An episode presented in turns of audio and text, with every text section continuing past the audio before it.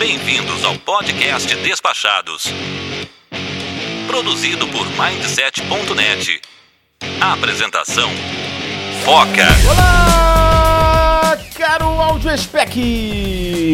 Eu sou o Foca e você está no Despachados, o maior e mais aleatório podcast de viagens que tem um mamífero aquático como apresentador do mundo! E essa semana trazendo um formato diferente, hein? Vamos bater um papo sobre. Pois é, não tem sobre, é o que der na telha. Hoje eu só vou deixar a vida me levar, ou melhor, o papo rolar soltinho no pagode. E esse papo foi tão solto que eu vou até divulgar um bastidor, que é aquele momento pré-gravação que a gente fica aqui trocando ideia. E dessa vez eu comecei a gravar e estava tão bacana que eu fiz questão de colocar no ar aqui pra você. Então, galerinha despachada, fique agora com o flow do Despachados, só na conversinha agora!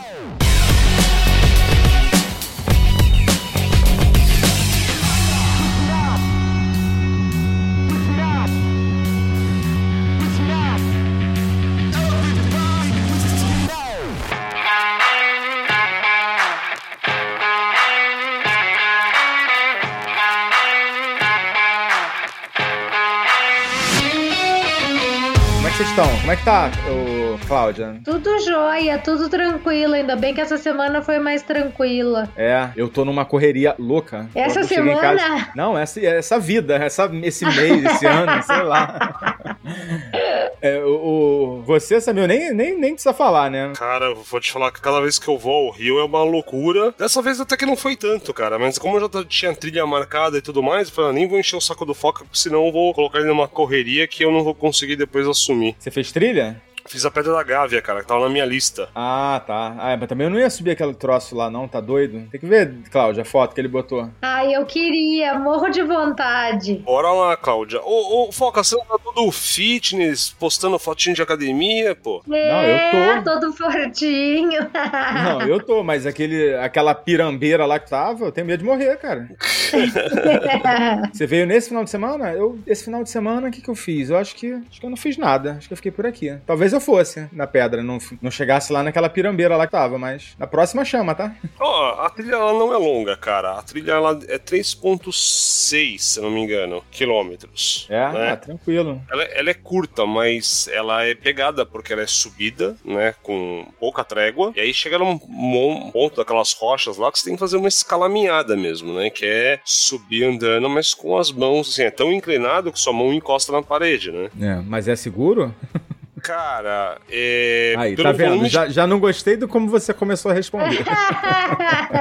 Eu, eu vou te falar, assim, os pontos pra quem costuma fazer muita trilha pelo Brasil, tá? Essa parte de rocha, ela podia ser melhor estruturada, tá? Porque é muita gente, cara. A trilha é tão difícil que é inimaginável que 700 pessoas por dia, no final de semana lotado, né, percorram aquela trilha. Porque geralmente trilha difícil no Brasil não vai muita gente, vão poucas pessoas. Então, o que me assustou ali realmente é o volume grande de pessoas. Uma coisa positiva é que apesar de tudo, porque o controle ali é de, de entrada ele é meio falho, né? A, a trilha tava muito limpa, cara. Geralmente trilhas com mais infraestrutura elas são, tem muito lixo, né? Vídeo Pico da Bandeira, que tem muito lixo. Então, assim, tem esses dois pontos específicos.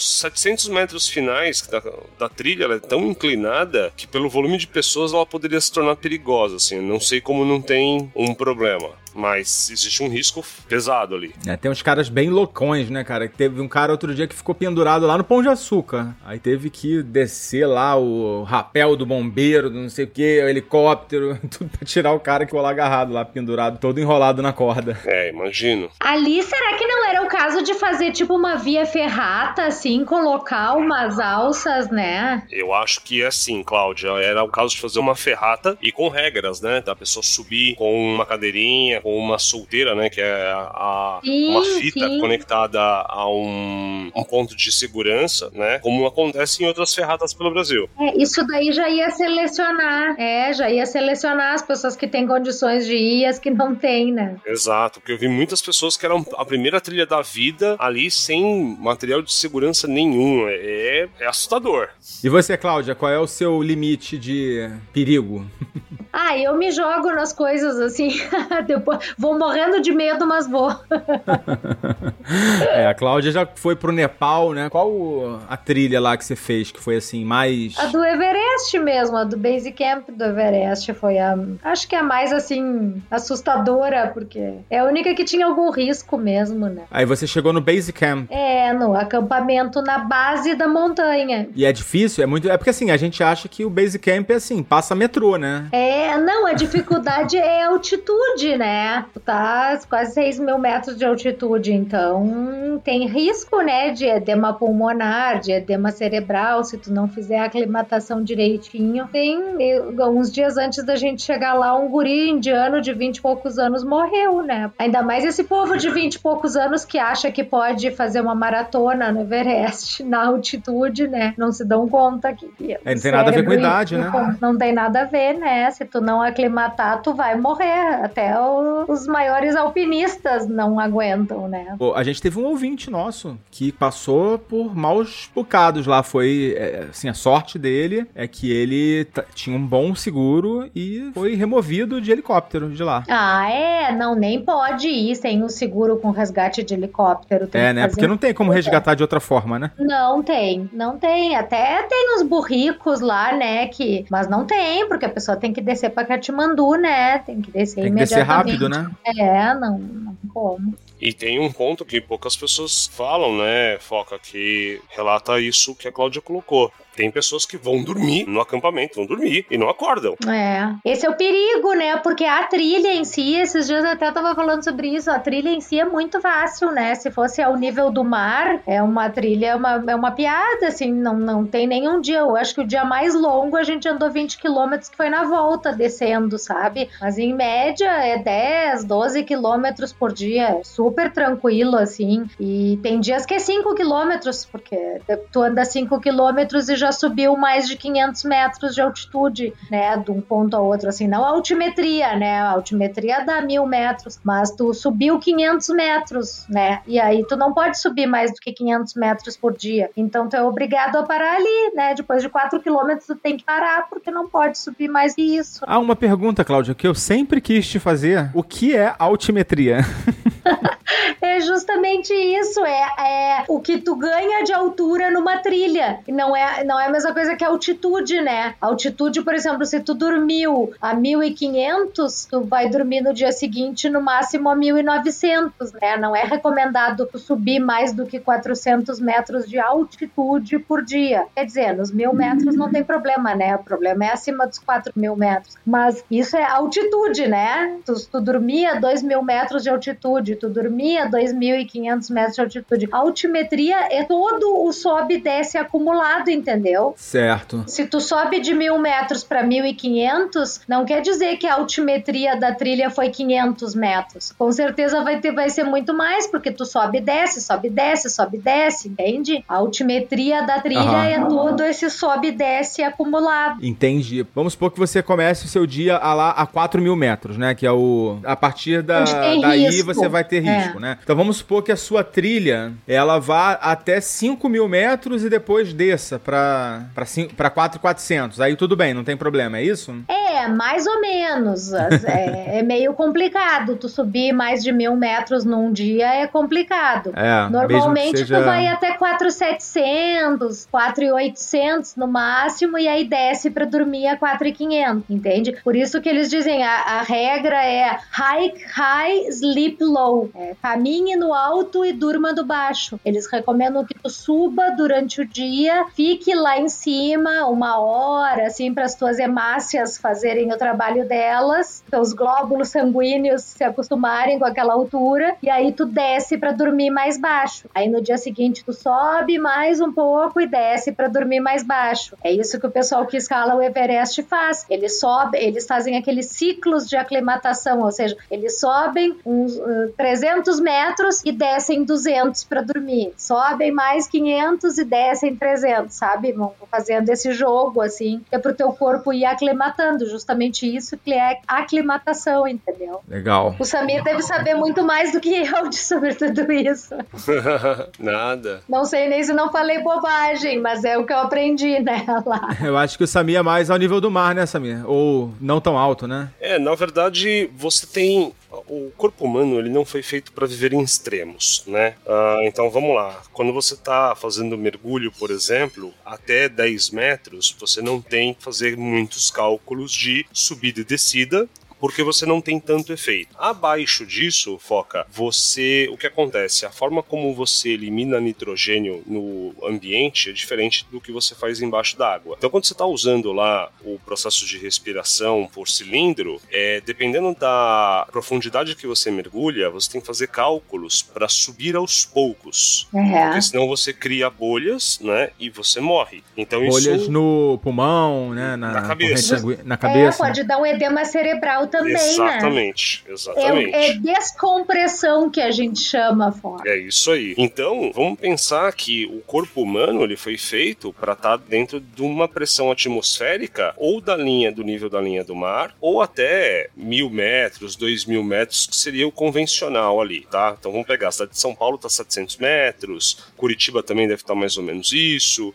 do, do nível do mar. É, a partir de 3 mil metros, se eu não me engano, depois eu posso checar, você começa a ter um corte de oxigênio na atmosfera. Então, depois de um determinado nível de altitude da linha do nível do mar, você começa a ter menos oxigênio. Então, vai fazer com que algumas coisas aconteçam com o seu corpo. Então, vamos supor, você vai lá para Bolívia, né, que está na casa ali dos 4 mil, 4 mil e poucos metros. O ar fica rarefeito, você vai sentir mais cansaço para subir uma escada, porque você tem um nível de oxigenação menor no ambiente. E tudo fica mais veloz, né? Se você jogar uma bola de golfe, uma bola de futebol na, nessa altitude, ela tem menos atrito com o ar, então ela vai rodar muito mais rápido. Né? E aí você vai sentir essas situações de dor de cabeça. Então, se você vai, por exemplo, para Machu Picchu, é interessante que você tente aclimatar o corpo, porque ele vai passar por essas situações de dor de cabeça, de náusea, de cansaço. Quando vai para um lugar como é o Nepal ali, a região onde está o, o Everest, cara, você está falando de um nível de altitude muito maior, né? O corpo humano não foi feito para isso, né? Então, quem já nasce lá já tem o corpo um pouco mais adaptado. Quem não está ali pode, cada pessoa tem um, um tipo de comportamento, mas ela pode ter um- uma série de situações complexas, né? Umas mais, outras menos. Umas vão sentir muito mais pesada essa questão da altitude. É, por quê? Porque o corpo humano não foi feito para esses extremos, né? Nem de altitude, nem de calor, nem de frio, nem de estar submerso por causa da pressão atmosférica. É, no geral, foca, a gente foi feito para estar dentro de um ambiente muito, muito controlado, cara. Tá Isso é um certo. assunto bem interessante para um podcast, hein, Foca? Não, não para falar sobre Everest especificamente, porque eu acho que teria pouco público, É, mas verdade. para falar sobre altitude mesmo, porque tem muita gente que vai pro Peru, Bolívia e tal. E meu Deus, assim, um dos meus posts mais pesquisados no blog é justamente sobre isso. É, eu mesmo tive essa experiência, né? E assim, foi uma, uma situação assim que eu não sabia muito o que esperar, né? E, e todo mundo vai acabar sendo impactado de uma forma ou outra, né? Alguns mais, outros É. menos, né? Não, Mas é impossível você não não Claro. sentir nada, né? Até os jogadores de futebol, quando vão jogar lá em La Paz, sentem, né? Não tem como não. É, é, assim, eu, eu fiquei muito mal em São Pedro do Atacama. Uhum. Assim, fiquei bem mal quando eu cheguei. Aí, assim, subi mais. Falei, ferrou, né? Vou. Porque eu comprei lá o passeio, não tinha. Tinha que subir, não tinha outro jeito. Aí fui Os subir mais e fiquei melhor. não, eu fui pra Bolívia, fui lá pra, pra fazer ah, o salar, sim. né? Aham. A gente saiu de lá do, de São Pedro de Atacama. E aí, quando chegou lá em cima, eu fiquei melhor. Assim, lógico, eu tava. Eu fica- assim, pra escovar o dente era uma maratona, né? Eu terminava exausto, né?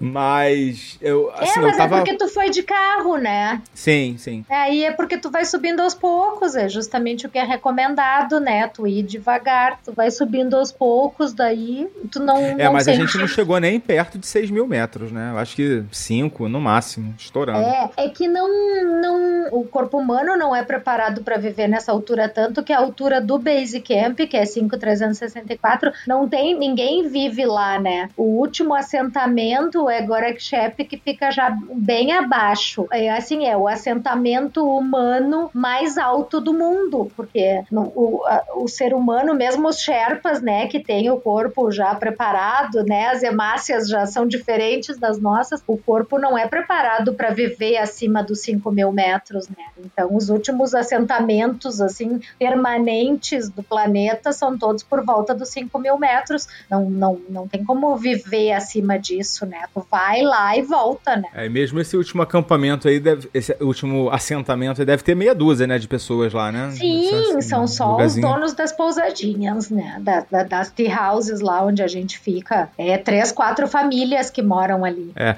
eu não sei se vocês repararam, mas a gente já está falando sobre isso no Despachados, tá? Porque a gente já tá. Já é o episódio já. Ah, sério? sério, ó. Mas já tá valendo há muito tempo. Vocês. e aí a gente vai seguindo daqui mesmo, tá bom? Vamos lá. Olha, essa foi, esse, esse foi surpresa.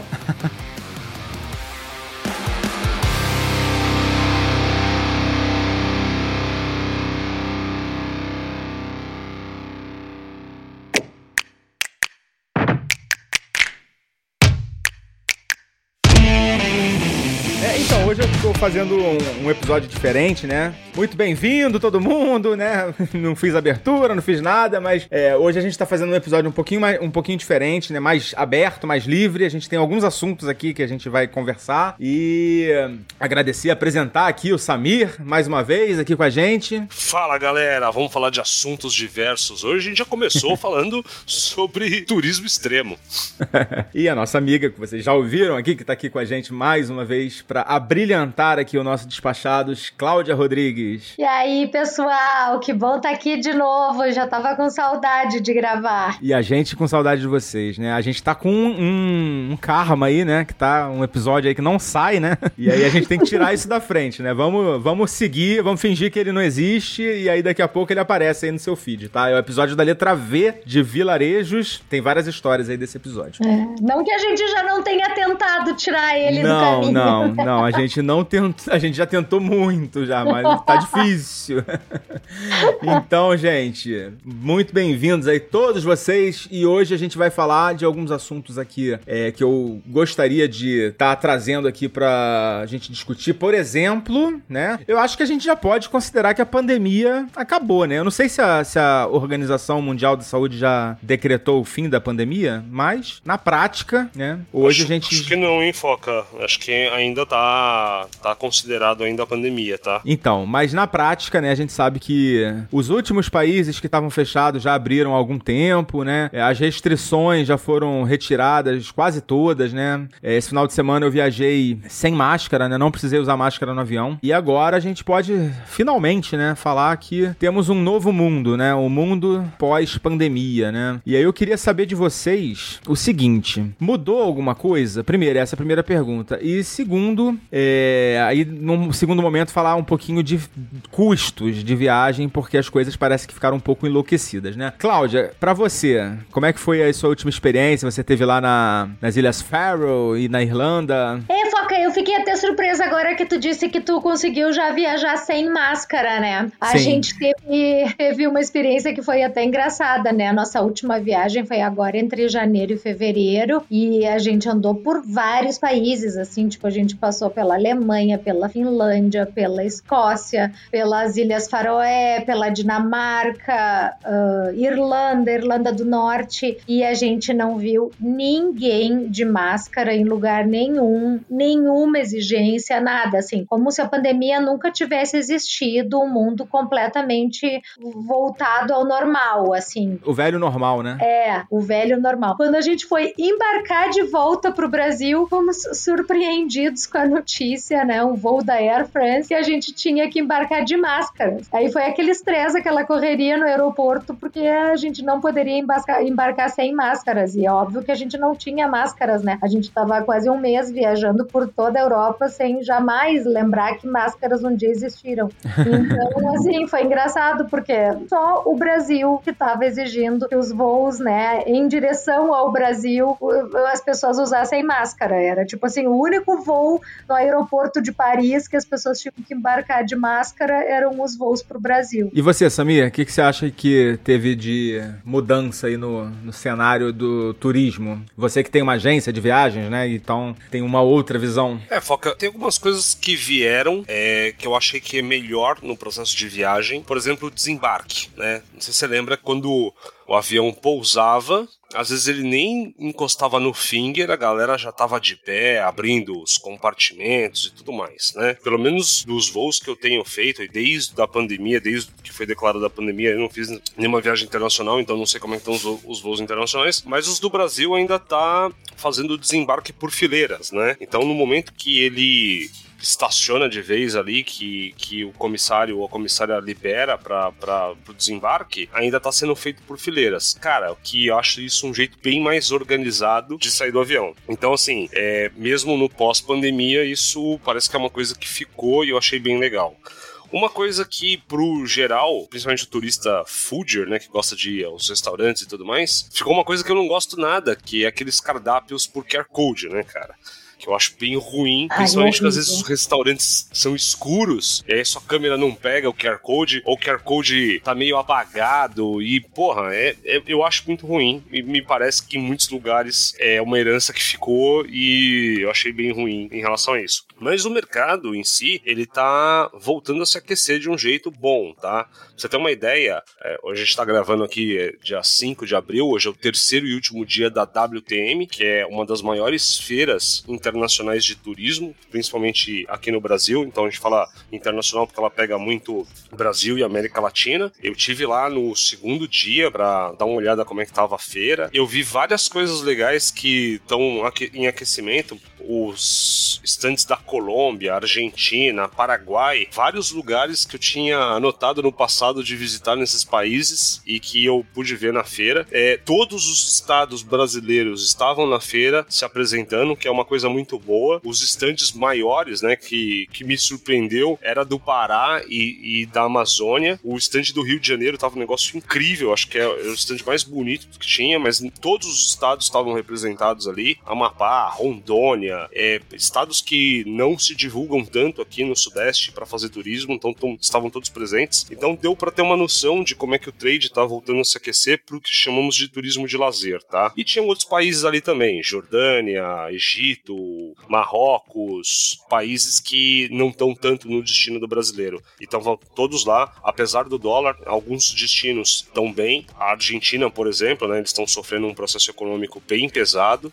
É, não é de hoje, né, mas acho que é uma consequência de vários outros problemas, mas pelo menos em 2023 parece ser um bom cenário para o brasileiro viajar para a Argentina, apesar da taxa cambial não ser muito favorável para a gente, que tem o real como moeda. Então, cara, eu tô vendo várias coisas interessantes para o mercado de lazer que até o ano passado a gente não via tanto. Tem uma questão de redução de malha aérea, que fez com que alguns trechos ficassem bem mais caros. A gente vai falar um pouquinho de custo daqui a pouquinho. É, teve uma considerável redução de, de malha aérea, que eu acho que pega um pouco aí em relação a custo, tá? Agora, destinos que já tem um processo consolidado como São Paulo-Rio, São Paulo-Curitiba, Rio-Curitiba, Rio-São Paulo e tudo mais, eu acho que tem uma boa perspectiva aí. E, cara, por incrível que pareça, a hotelaria em algumas situações tem conseguido pegar bastante coisa, né? Alguns eventos estão voltando, acho que o Rio vai sediar Rio Summit de tecnologia, então assim, tem muita coisa boa ainda para 2023. Legal.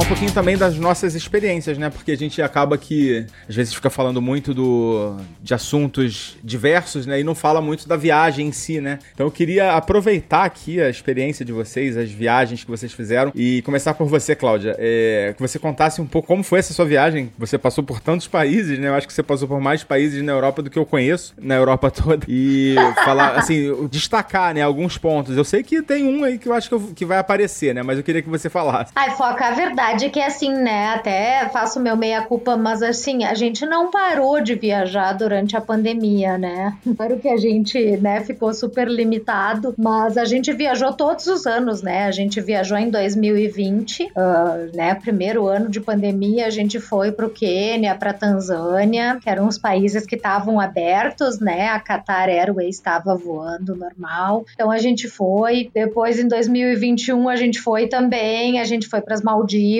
foi para essa viagem do Nepal. Em 2022 a gente foi para o Irã, foi para o Catar. Então, assim, tipo, a gente não parou de viajar durante toda a pandemia, sabe? Eu vivi todas as fases da pandemia, assim, em viagens, sabe? E uhum. ainda o ano passado, no Irã, a gente ainda sentiu, né? Ainda tivemos que fazer exame de Covid inteira. Imagina eu inteira procurando um Sim. laboratório para fazer exame de Covid. Então, assim, a gente viveu todas as, as diferentes fases da pandemia viajando. E agora, pela primeira vez, assim, foi como eu te falei, assim, vida normal. Uh, no, na, no, Reino Unido, ali, Inglaterra, Escócia, não, não existe, assim, nenhum resquício, nada, assim. É, é assim, a, a única herança maldita que realmente, como o Samir falou, eu noto que ficou da pandemia foram os cardápios em QR, em QR Code.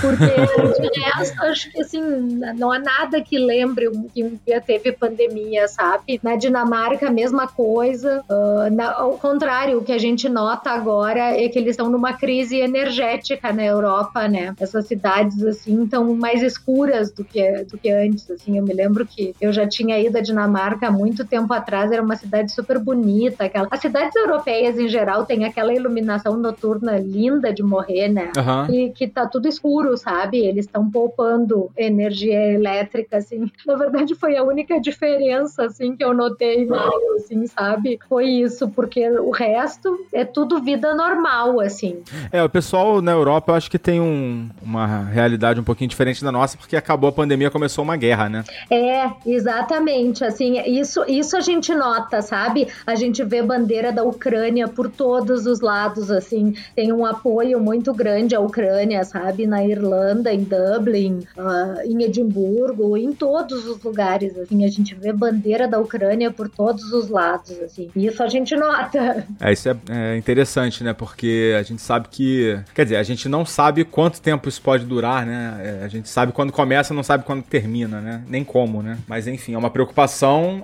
que a gente não tinha há pouco tempo atrás, né? Espero que em breve isso aí esteja, seja, seja passado, né? É, isso até era uma preocupação que a gente tinha, né? Várias pessoas até me perguntaram, né, quando eu comentei, assim, nas redes sociais que a gente tinha alugado um motorhome para viajar pela Escócia, para viajar pela Irlanda e tal. Várias pessoas me comentaram, ué, mas e a crise energética? Será que não vai passar, faltar combustível? Vocês vão passar frio?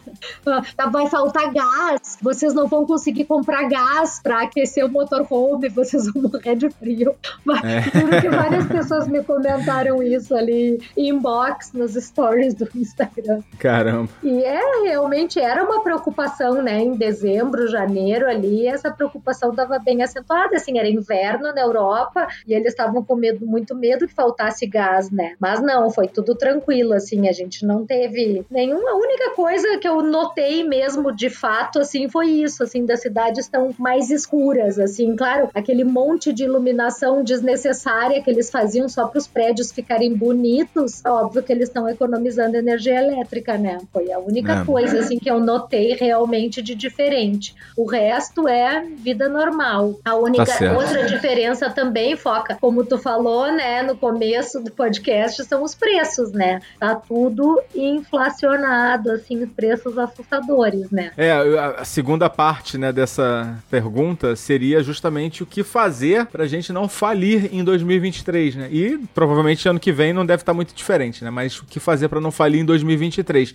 Sabia, você tem planejado viagens aí para você ou só para seus clientes? Cara, eu tenho planejado viagens para mim e para os clientes, tá, Foca? E aí você tem essa oportunidade de colocar destinos que não são tão convencionais, tá? É, olha que coisa doida, né? Você fala assim, pô, vamos pro Paraguai? Porque a, a intenção que dá quando você fala desse destino é que você tá ali naquela parte da tríplice fronteira comprando só muamba, né?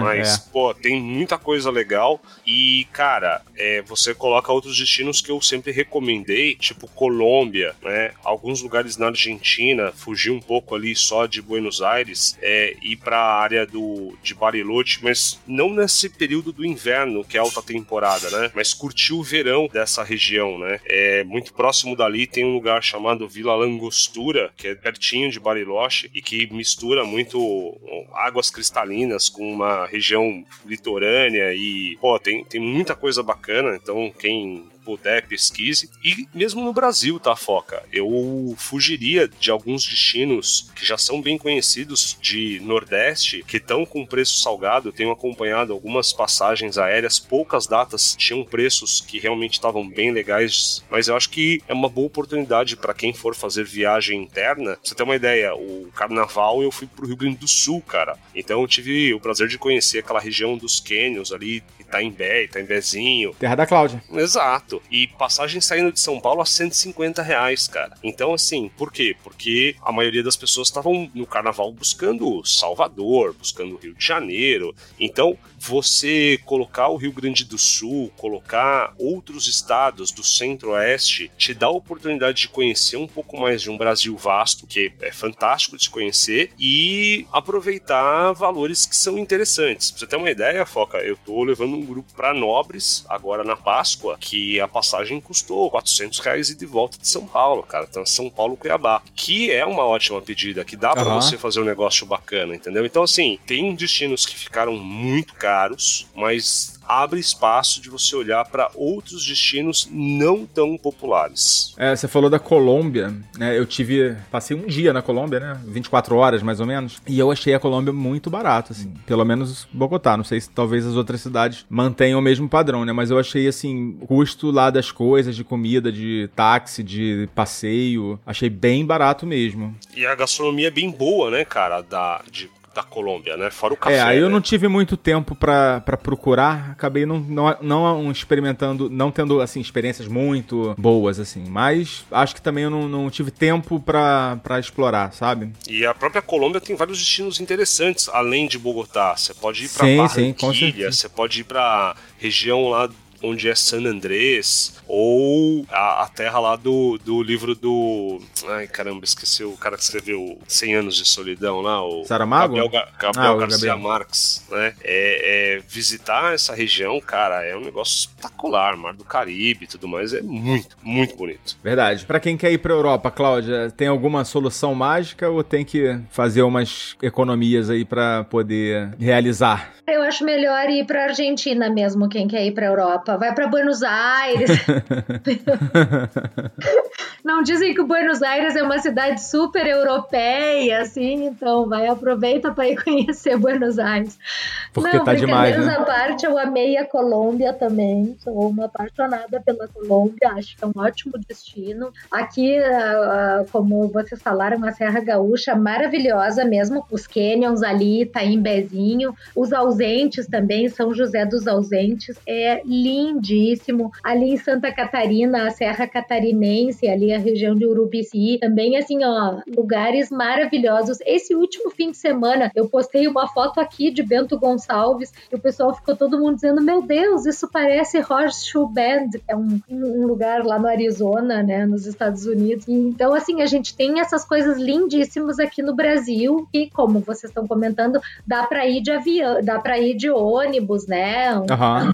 Dá para encontrar passagens em promoção dentro do Brasil, assim. Então, acho que é um bom momento. Assim, a gente não tem mais o patrocínio aqui do Outlet de passagem, mas eu tenho recomendado muito pra galera procurar a passagem lá, porque os descontos são muito bons de verdade, sabe? Eu é. recentemente divulguei pra uma. Divulguei não, assim, algumas pessoas estavam vindo de Búzios aqui pro Rio, que eu conheço o pessoal que mora lá, e assim, eles ficaram encantados, que eles conseguiram pagar metade do preço, literalmente. É, e por mais que as coisas assim estejam caras também aqui no Brasil, né? A gasolina tá caro, tá tudo caro, as pessoas vão pra Gramado por exemplo, se espantam, porque é muito caro mesmo. Mas tem ainda lugares assim, né? Tu vem pra Serra Gaúcha, não precisa ir pra Gramado, né? Tu pode vir pra Bento, tu pode ir pros Canyons, tem tanto lugar bonito pra ir, né? E no Brasil não tem esse susto da moeda, né? Por mais que as coisas estejam caras, é o real, né? É o que a gente tá acostumado, assim. Não é como tu chegar, meu Deus, nas Ilhas Faroé, gente. O que é as Ilhas Faroé? Um dia a gente foi jantar num restaurante porque foi às custas da companhia aérea que o nosso voo tinha sido cancelado. Ai, quando eu olhei os preços do cardápio, eu disse: ai meu Deus, é só porque a companhia aérea tá pagando mesmo. Porque assim, tipo, o filé que a gente comeu era 380 reais, sabe? Um prato, demais, né? um prato de filé Caramba. era 380 reais. Então é assim, é, é, impagável, sabe? Aí tu me pergunta como é que faz, né, Foca? Tava perguntando justamente, tem algum jeito? Sim, tem. Não coma em restaurante, né? É. Se as pessoas olharem lá nos posts que eu escrevi sobre o que comer e onde comer nas Ilhas Faroé. Cup Noodles, minha gente. A gente passou cinco dias lá comendo assim, comprando coisinhas, comidas da Knorr nos mercados e fazendo com água da jarra elétrica no hotel, sabe? Comendo cup noodles. É isso aí, minha gente. Fazer o quê, né? Comer em coroas faroesas é só cup noodles, entende? Então, aí tem gente que diz assim: ah, mas então eu não saio de casa. Bom, então não sai de casa, né? É, então fica em casa. É, eu não acho uma boa, não. Eu vou comer, eu prefiro comer cup noodles também. Eu também. O, o Cassol, ele ia estar aqui hoje com a gente, mas ele teve um imprevisto, né? E ele tem uma história de cup noodles, que ele foi lá para as Ilhas Maldivas e ficou num resort, assim, caríssimo, né? E aí ele levou uns cup noodles na mala, que era assim, para ter uma, uma fuga ali, no, pelo menos em três ou quatro noites, né? Que ele não precisasse gastar uma fortuna lá no restaurante. Então é bom, realmente, a gente não vai morrer, né? Ninguém vai morrer de comer um cup noodlezinho de vez em quando. Não, ainda mais esses da Knorr que tinha lá, tu não sabe o que era de bom. Tem um carbonara com molho, assim, que a gente não acreditava como era bom. Não sei se é por causa da fome. É, pode ser. Mas, olha, muito bons os cup noodles, esses que tem, assim, da Knorr lá. Aqui no Brasil eu não, nunca como cup noodles, né? Então não sei se tem aqui. Mas lá eram, assim, excelentes e super baratinhos. É o jeito, né, gente? Ou então não sai de casa, porque tá é. difícil mesmo. Para pagar em libra e para pagar em coroas, tá difícil. Em euro até vai, assim. Mas em libra, como dói. É, eu tenho viajado muito pelo Brasil, né, lógico, porque eu acho que é a forma mais econômica que a gente tem, né, de viajar. E assim, eu no carnaval fui pro Nordeste. E assim, uma coisa que eu reparei assim nessa última viagem que eu fiz, eu achava tudo muito caro no Nordeste. Assim, eu achava muito assim que existia uma exploração do turista ao invés da exploração do turismo. Não sei se vocês já perceberam, já sentiram isso. E nessa última viagem eu achei mais tranquilo nesse ponto de vista. Não sei se pode ser só uma percepção minha ou de fato alguma coisa mudou, né? Eu fui para Pernambuco e Alagoas. E achei que foi de boa, assim, foi uma viagem bastante econômica, assim. Eu peguei alguns hotéis é, com preço bom e não eram hotéis ruins, longe disso. E comi praticamente todas as refeições na rua, pagando preços normais, assim, na, nada de outro mundo. Coisas que com certeza eu tivesse lá na Costa Rica, por exemplo, né, que foi um lugar que eu passei, eu gastaria duas ou três vezes o que eu tava gastando lá no Nordeste. Então, realmente, eu acho que pode realmente ser uma boa hora para você conhecer o Nordeste. E o que vocês dois falaram, né? É Argentina, né, cara? A hora é essa, galera. Vá pra Argentina o quanto antes, porque a gente não sabe se isso pode acabar, né, de uma hora para outra, porque a, a, moeda deles lá, apesar de estar fraca, sei lá, a gente nunca sabe, né, o que pode acontecer na economia da, do Brasil, imagina da, da Argentina, né? Então, assim, é uma excelente hora para você visitar a Argentina. Eu considero um excelente destino. Eu adoro Buenos Aires. Acho que tem muita coisa legal para fazer, muita gastronomia maravilhosa e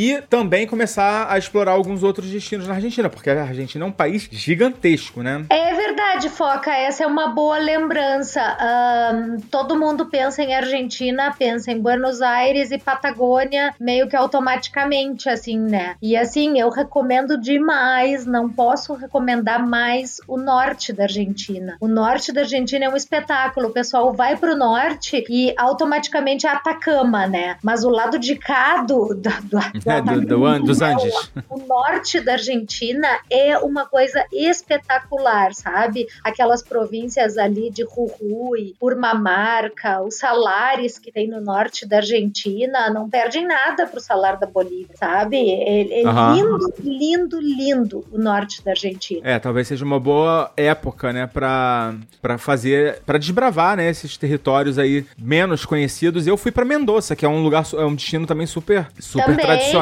né? É e verdade. também é maravilhoso, assim, principalmente em termos de gastronomia e vinho, né? É uma região, assim, que você vai passar muito bem também. E não achei caro na época e parece que agora tá mais barato ainda, né? É, Córdoba é legal, Cafajate, Caxi, tem umas estradas, assim, os Cerros de los Sete Colores, sabe? Aquelas montanhas de sete cores. É, é uma paisagem desértica, né? Completamente diferente da, daquilo que a gente vê na Patagônia. E é lindo assim, é lindo. E tu vê, é um lugar que a gente foi de carro, sabe? Eu conheço muita gente que sai de São Paulo, do Paraná. Acima de São Paulo, acho que já fica um pouco longe, talvez. Mas, assim, muita gente que já fez roteiros, assim, de Eu, São pra chegar aí, já desanima. a gente foi de carro, não precisa nem ser um carro 4x4, a gente foi numa Tucson, que não era uma caminhonete 4x4. Ficamos, assim, acho que foi mais de um mês viajando pelo norte da Argentina, assim, e Chile, né, e até o Atacama, e foi uma viagem espetacular, assim, então, não, assim, recomendo demais o norte da Argentina mesmo, bom que tu lembrou. É, quem lembrou foi até o Samir, né, vamos ser justos, é. né?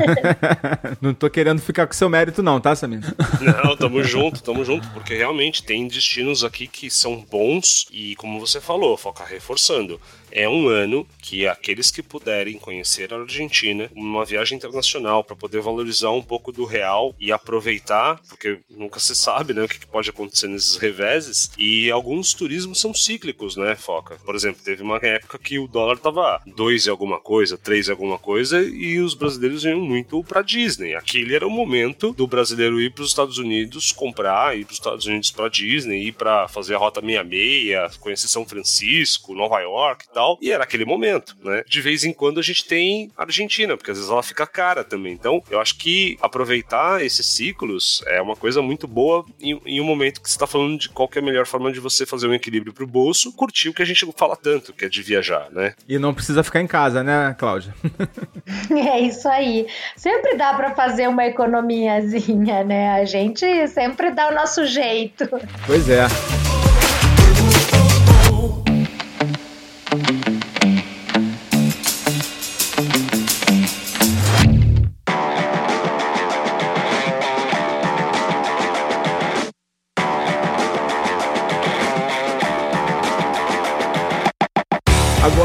Agora, sim, na Europa realmente fica mais difícil, né, de dar um jeitinho, né? E como é que tá o planejamento de vocês aí para 2023? O que, que tem engatilhado aí? Vamos ver se a gente vai ser coerente agora, né? se a gente tá não, falando aqui. Sou, vai pra gente, sou, não vai pra gente. Eu sou a eu pessoa mais incoerente.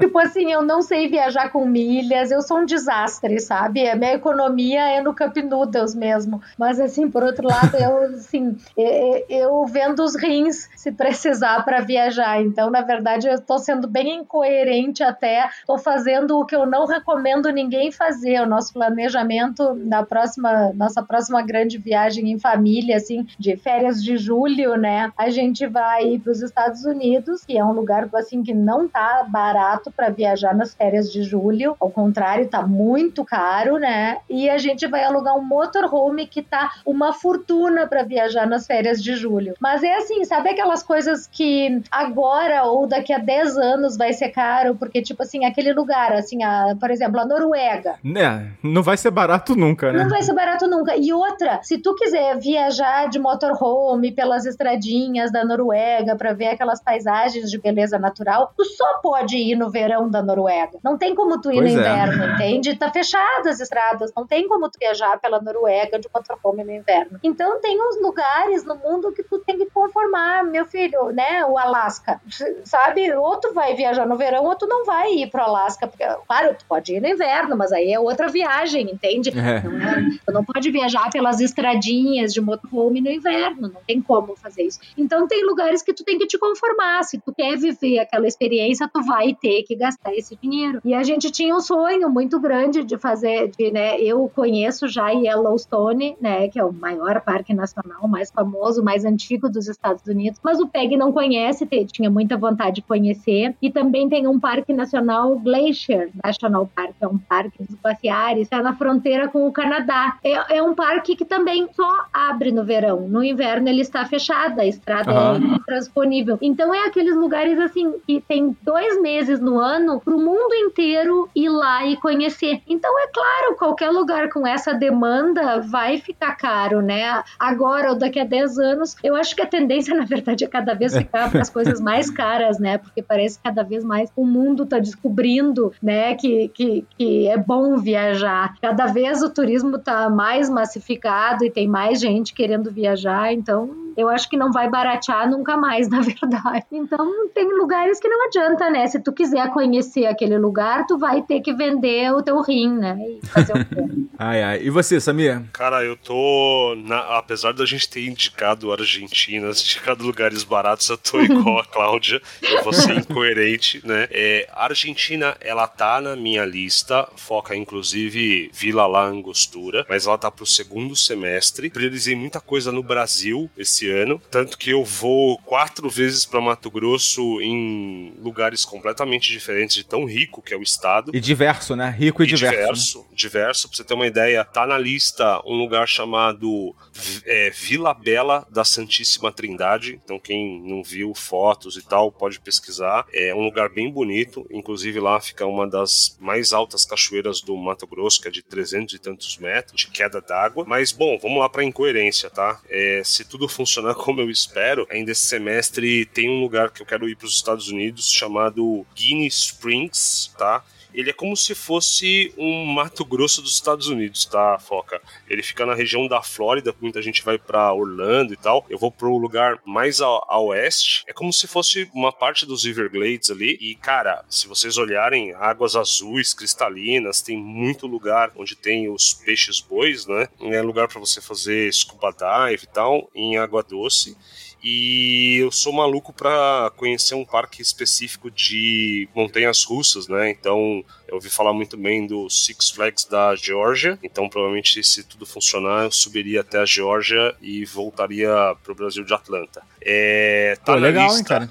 é, não, é, tá na lista é, ir pro Monte du Saint-Michel, né, que fica na França. Então, Esse ano ainda? Esse ano. Então, tô vendo todas as economias possíveis aqui para poder conhecer, porque é um lugar que tá, bom, primeiro, historicamente ele é bem bonito, né, quem nunca viu imagens do lugar, é, tá na minha lista há muitos anos. É, tá na minha também. E queira ou não, eu fiquei três anos, né, Foca, sem fazer uma viagem internacional. Então, nesse meio tempo, eu, não fumei o dinheiro, né? Então, fui juntando, fui juntando, falei assim, ah, agora que, que tem uma oportunidade de fazer uma coisa maluca, né? Não fumei o dinheiro, é ótimo. É, pô, e aí ainda tem o, a cereja da- do bolo ainda, Foca. Vou tentar ir pro Réveillon na Austrália. Todo mundo sabe que, pô, a Austrália é um país muito caro. Réveillon não é uma boa época para viajar, porque realmente fica mais caro ainda. Mas quem sabe, se tudo funcionar, se o planejamento der certinho, ainda é Réveillon na Austrália. Então são três viagens aí para compensar três, quatro anos aí sem viagem internacional. É, eu. Eu não. Bom, vocês falaram, eu vou falar também, né? Contar as minhas, as minhas aqui. Bom, eu acabei de ir pra Goiás, né? Esse mês de março. Esse mês que ter- acabou de acabar. É, fui pra, pra Goiânia e Pirinópolis. Fui conhecer Pirinópolis que eu não conhecia. É você que curte Pirinópolis, ô Samir? Muito, cara, muito mesmo. Foi conhecer a Cachoeira dos Dragões lá? Não, eu só fiquei no, no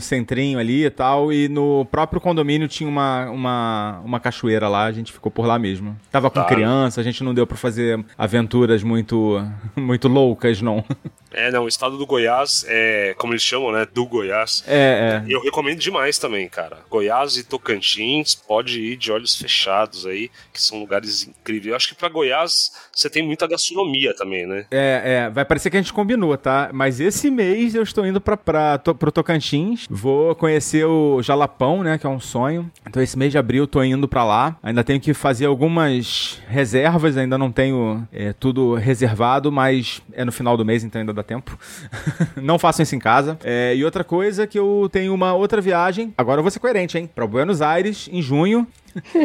Vou passar o meu aniversário lá em Buenos Aires. E tem uma viagem internacional também, mas essa viagem está subjúdice e literalmente é, pro Canadá, né? Eu não, não sei como é que vai ser, também não é um dos destinos mais acessíveis no momento, mas é uma viagem daquelas do pacotes do hotel urbano, não sei se vocês estão ligados no que foram vendidos lá no passado a preços muito baixos, e eu comprei e consegui a emissão dessa passagem, mas no momento essa passagem está cancelada e eu tô tentando resolver. Eu acho que eu vou resolver, porque é uma situação que aparentemente não não tem justificativa para não ser corrigida, né? E eu tô tendo dificuldade, mas ainda não tem tenho como confirmar se com certeza no mês que vem, em maio, eu estarei em Toronto. E aí, o Cláudia, eu vou ler todos os seus posts de motorhome porque é vai ser a minha estreia. Eu não ainda não tive essa oportunidade e pretendo que seja agora, já no mês que vem. Ah, que legal. Só sinto por ti, né? Porque depois vicia.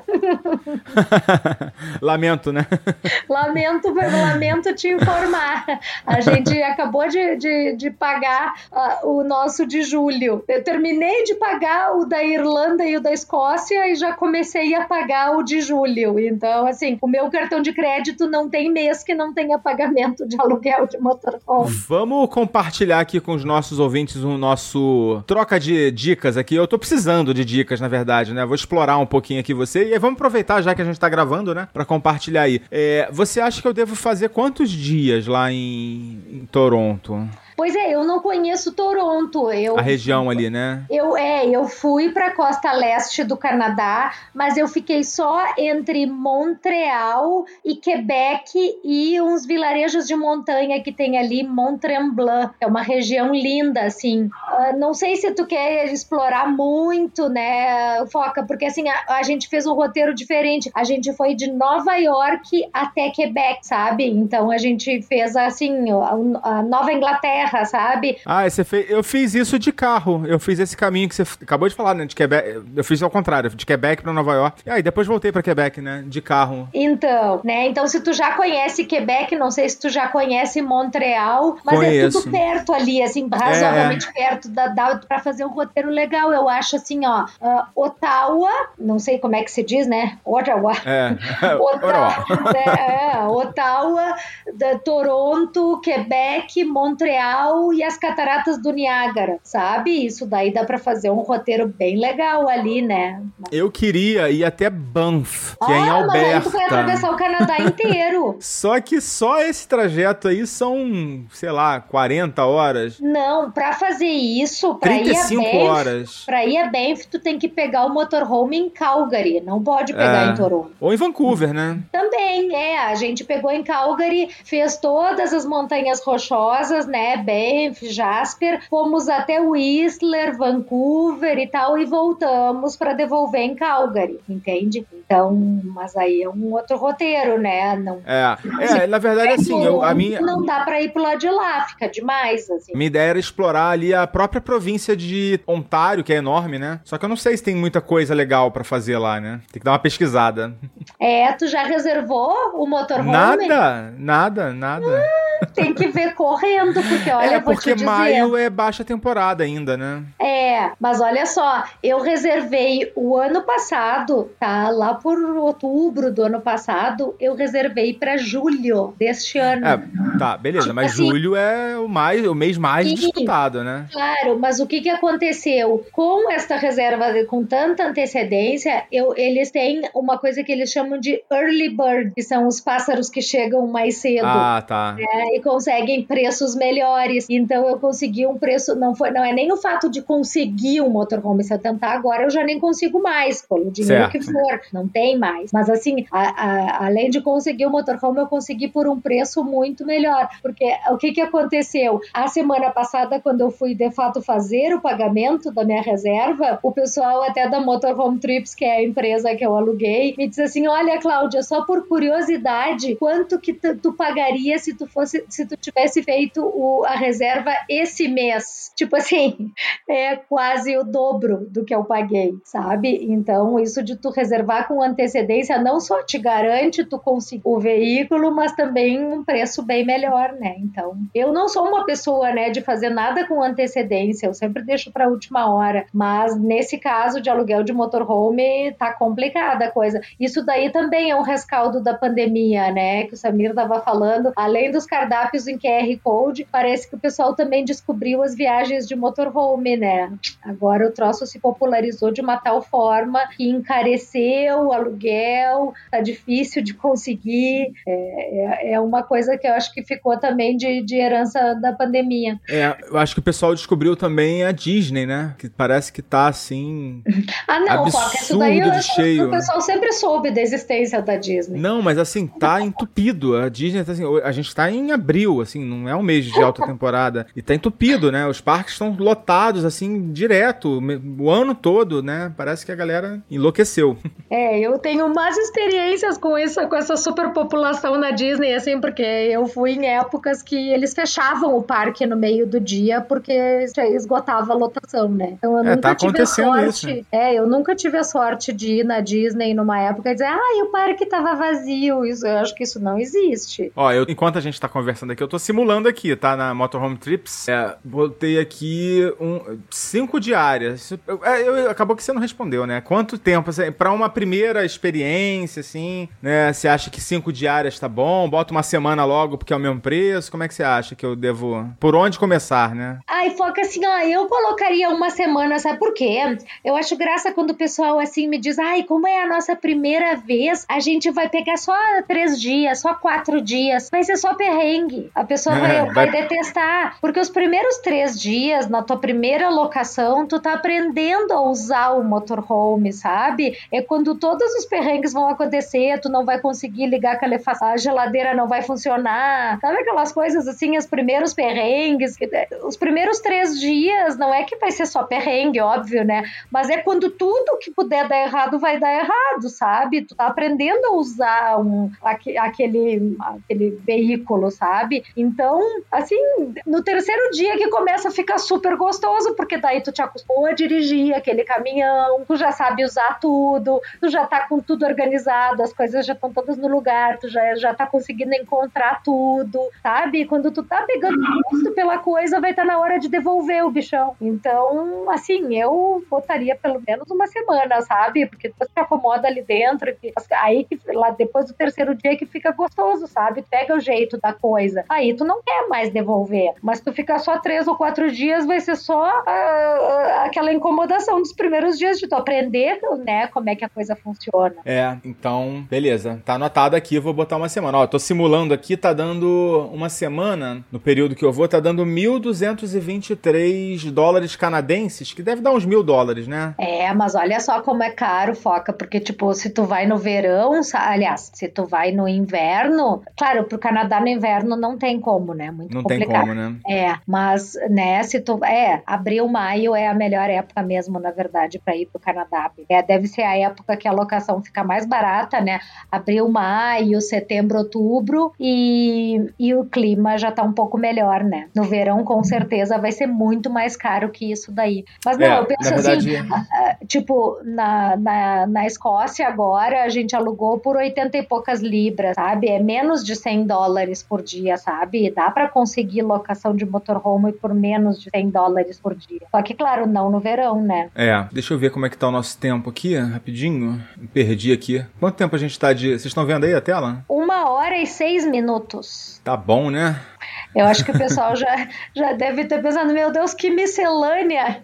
É, que salada, né?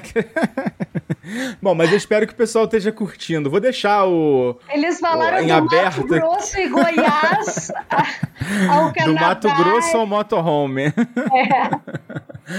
É, mas beleza, eu espero que o pessoal. Vou deixar em aberto aí pro pessoal responder aí, no, mandar mensagens pra gente o que, que acharam desse formato mais, mais solto, né? Mais fluido. E, bom, vamos chegando ao final aqui de mais um episódio aqui do Despachados. Saindo mais uma vez aqui da nossa série. A gente vai voltar com a nossa série, tá? A nossa série não foi abandonada. É uma questão de honra entregar esse episódio da letra V. E agradecer mais uma vez aqui a minha queridíssima amiga Cláudia Rodrigues. É assim, né? O pessoal que gosta de falar de viagem começa a falar e o assunto não tem fim, né? Foi um prazer conversar com vocês de novo, só pela próxima conversa. Tá certo. E Samir, mais uma vez também, muito obrigado e muito bem-vindo de volta aqui ao Despachado. A gente estava com saudade da sua voz marcante de locutor de rádio AM. Boa, Foca. Obrigado pelo convite. Sempre bom gravar com a Cláudia aí. É, poxa, cara, eu gosto Só muito com a Cláudia, de- né? Só, é, é bom gravar eu, só o com a Foca eu já Cláudia. né? conheço já, então tá. Tá bom. Mas falta aí, falta, falta o restante das meninas, a Rê, que tá fazendo uma viagem incrível aí, a, a, a, a- Ana ai, Carla. caramba, Ana Carla. Então, assim, pô, fica, fica também os nossos canais abertos, né? Toda vez que alguém, algum ouvinte tiver alguma questão, alguma dúvida, quiser trocar uma ideia, pô, só mandar aí pro Despachados que a gente vai ter um prazer enorme de poder responder. É isso aí, gente. Daqui a pouquinho eu volto com recadinhos, hein? Sai daí. Tchau, galera. Falou!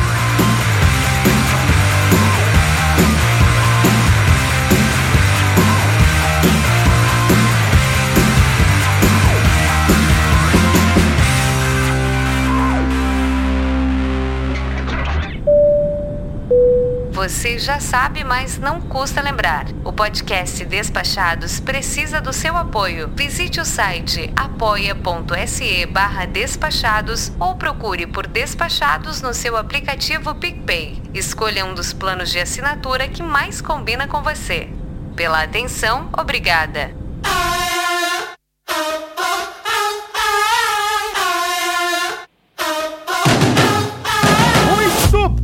Pessoal. E essa semana os recadinhos são bem rapidinhos e eu já vou falando aqui pra você por quê. Primeiramente, vocês devem ter reparado que ainda não conseguimos dar continuidade na série Despachados de A a Z. A letra V continua emperrada e ainda vai levar um tempo pra fechar a série, tá bom? Mas não se preocupe que tem mais conteúdo saindo aqui no Despachados, como esse que você acabou de ouvir. Aliás, compartilha com a gente aí o que você achou desse formato mais aberto, mais soltinho. Você é a favor de um relacionamento podcastal aberto ou prefere as nossas pautas produzidas, que também continuam na nossa agenda, tá bom? A gente não tá mudando o formato do podcast, mas se tiver sido uma experiência legal pra você também, como foi pra gente, a gente pode fazer mais vezes, tá bom? Segundamente, dizer que vamos soltar aí nos próximos dias um episódio extra, já tá gravado, pra trazer algumas novidades pra vocês. Uma tem a ver com a Mindset.net, já comentei aqui com vocês que está vindo novidade aí, e a outra tem a ver com o nosso blog, mas não é só isso não, tá? A principal novidade eu vou deixar pra esse episódio extra. E terceiramente, logicamente, eu preciso te lembrar que os apoiadores do nosso projeto têm acesso ao mais very important grupo de discussão do Telegram, onde a gente troca muita ideia sobre viagem, você vai poder tirar dúvida com, sobre praticamente qualquer assunto do universo de viagens, do universo de milhas também. E para acessar o nosso grupo, você não precisa de um cartão de alta renda, você só precisa de um limitezinho aí de 10 reais, 15 reais já estando disponível, tá tudo certo, tá bom? Nesse momento que estamos sem patrocínio, seria muito importante contar com o apoio de vocês, tá bom? A gente tem custos fixos mensais aqui, todo mês vai bater aqui a conta na nossa porta e esse apoio vai ser fundamental aí pra gente estar produzindo mais, tá bom? Então é isso, galerinha. Vocês vão ficando por aí, a gente vai ficando por aqui. Foca na viagem. Tchau! O podcast Despachados tem a produção e a apresentação do mamífero aquático Foca. Edição de áudio do Danilo Pastor. Identidade visual e arte da vitrine, Vini Campos e Maiara Vieira. Vozes de Patrícia Treze, Patrícia Vieira e Alves Garcia. Produção de pauta, Bruno Sérgio. Post do episódio de Bruna Yamazaki. Trilha sonora Upbeat. Realização Mindset.net.